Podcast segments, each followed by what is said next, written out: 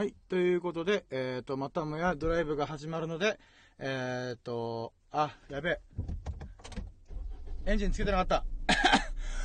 これでうるさくしてすいません。えっ、と、ここからアーカイブお聞き、お聞きの方は大変だと思います。すいません。えっ、とですね。えっ、と、またもや、あのドライブトークをするので、えっ、と、いろいろうるさいと思いますけども、あとさっきやってみて思ったのが、あの、僕の声がでかすぎて、あの、音割れしてる、あの、今日はマイクをちょっとセットして、ちょっと収録しております。ですが、ちょっと予想外に、えっ、と、僕の声を拾ってしまって、ちょっと音が割れたりとかしてます。えっ、と、お聞き苦しいところあると思いますが、そこを、えっ、と、そこも楽しんでいただきますと幸いでございます。よっしゃ、じゃあ行こっか。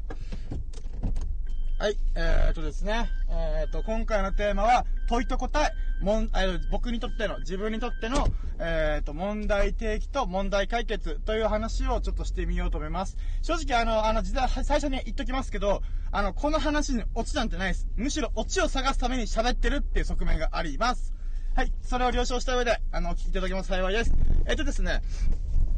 先ほどのライブ、えっ、と、配信の方でも、あの、参加してくれた、ムシムシダンゴムシさん、もう僕にとってのね、えっ、と、初めての、なんて言うんだろうな、あの、最後まで放送に付き合ってくれた、あの、恩人でございます。本当にありがとうございます。えっ、と、で、その方に一番最初に、えっ、と、出会ったところから、ちょこちょこ僕の放送とかコメントを、あ、え放送、放送を聞いてくれて、アーカイブでもね、で、それでコメントを打ってくれたりとか、で、なんて言うんだろうな、あの、まあ、本当にありがたい話だなと思いつつ、で、そのコメントの中に、えっ、と、あ、じゃあ、もうちで。あもうやばい。えっ、と、えっ、と、何の放送したかというと、デザインとアートってなんだろうねっていうトークテーマで喋ってる時に、えっ、と、そのアーカイブを聞いた、ムシムシダンゴムシさんが、あのあ、この話面白いみたいな、興味深いよみたいな感じでコメントくれて、で、えっ、と、まあ、デザインとは問題解決。アートとは問題提起っていうのがしっくりくるかなみたいな話をおっしゃってたんですね。あ、まあ確かになそういう側面あるよなっていう部分もあるんですけど、まあ僕としてはもうちょっとこう自分なりの言葉にこう置き換えられないかなっていろいろ考え込んでたんですね。ここ最近。で、なんでかっていうと、あの、僕って、あの、このノートの記事でも、えー、っとですね、うーん書いたんですけど、あの、問いが僕の、僕という存在の輪郭を表すっていう話をしたんですよ。どういうことかというと、僕、あの、なんか、全問答とか、まあ宗教が好きなんで、全問答とかっていうのをやるんですけど、なんだろう、自問自答とかするんですね。つまり自分で問題を作って自分で答えるっていうのはあるんですけど、なんていうんですかね、僕、自分で問題を作れないんですよね。自分で問題を作れないとどういうことかっていうと、なんて言うんだろうな、うん人によっては自分で、あ、これ気になる、これか、これ何なんだろう、この疑問を解消するためにどうしよう、ああしよう、こうしよう考えるみたいなことができる人いるんですけど、僕自分で問題が作れないから、あの、なんて言うんですかね、人から、そ自分の外側から問題を、えっ、と、提示されて、問題を提起された上で、あ、自分だったらこういう風に考えるよ、こういう風に答えるよっていう風に、えっ、と、なると、考えるスイッチが入るんですよね。だから僕の場合、自問自答じゃなくて、多問自答なんですよね。他から、えっ、と、問題をもらって、自分で、自分なりに答える。っていうのが、僕の座右の銘の一個。まあ、僕の座右の銘2個あって、一つは前言撤回、一つは多問自答って、この二つがあるんですけど、で、だからこの、えっ、と、ムシムシダンゴムシさんが、えっ、と、多問、あ、多問じゃない、えっ、と、この問題提起、問題解決、まあ、デザイン、デザインとアートについて、そういう風に捉えてるよ、僕は、みたいなコメント見たときに、そうだよな、確かにそうなんだよな、デザインって問題解決で、アートって、うん、問題提起なんだよな、まあ、僕が仕事からデザイナーって、あまあ、デザイナーっていう端くれをしてるもんで、やっぱそういう部分にやっぱぶつかるときがいっぱいあるんですよね。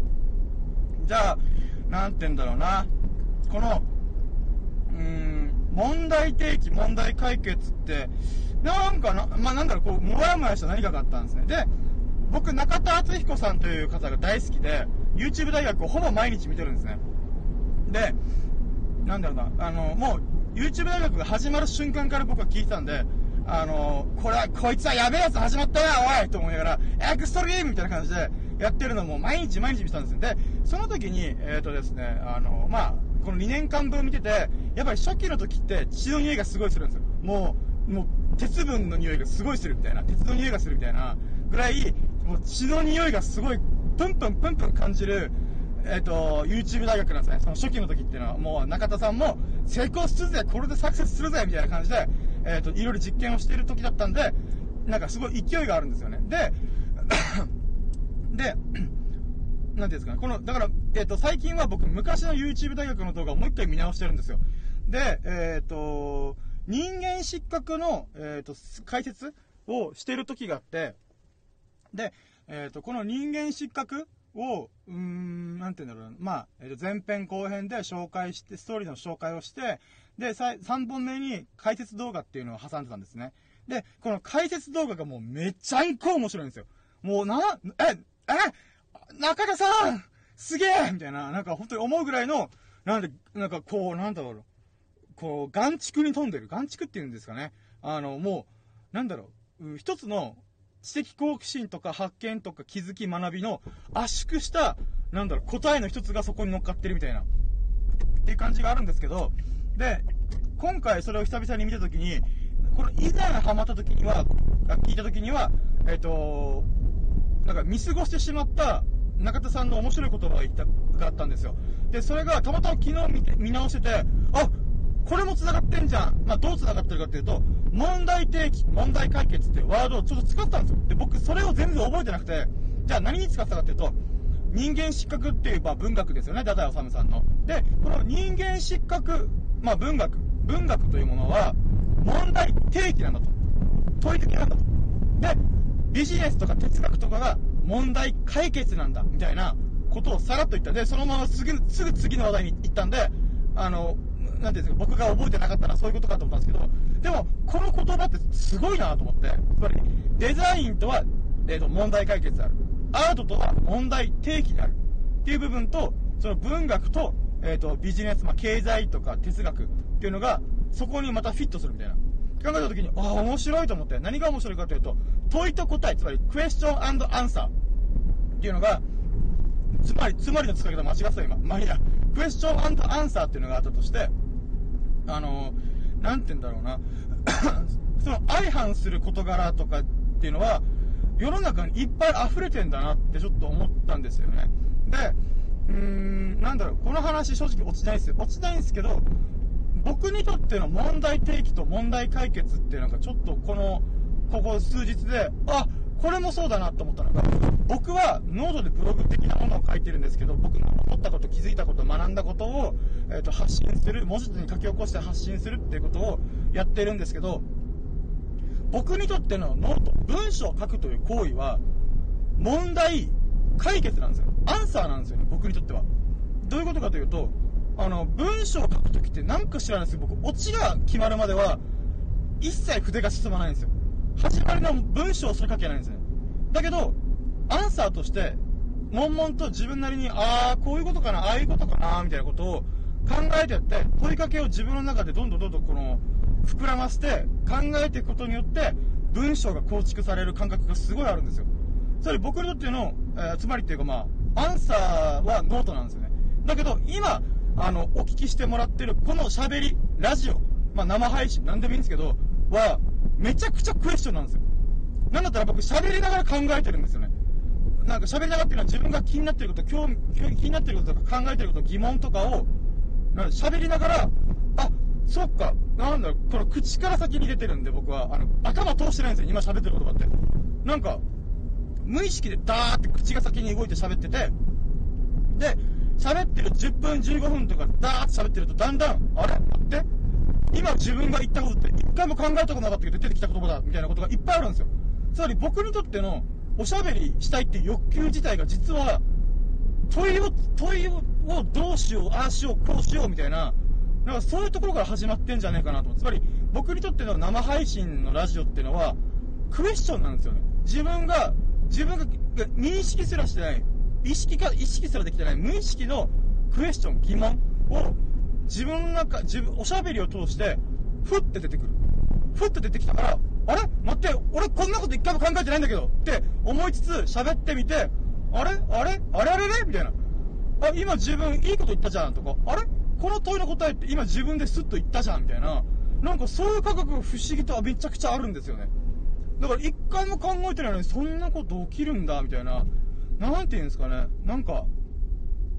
な、なんだろうこの感覚ってちょっと思いながら、まあ見てる、まあ、なんだろう考えてるんですけど、ちょっと待って今交差点に来たんで、ちょ、ちょ、ちょ、少々、少々お待ちを。えーとですね。今、尻が動いたな。あの、話しかけてると思ってる。寂しがりやめ。はい、えーと、ということで、まあ、ごめんなさいね、ちょっと今。で、うーん、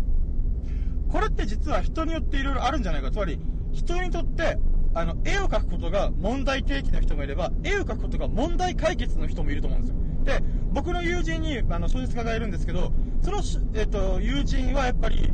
問題を、えっと、提起してる側面がやっぱあるんですよね。なんか僕は、僕がノートとか文章を書き始めるようになって、うーん、なんていうんですかね、僕はオチとか、あ、なんていうんですか、この考えが決まりました。アンサーなりましたって瞬間にやらないと書けないんで、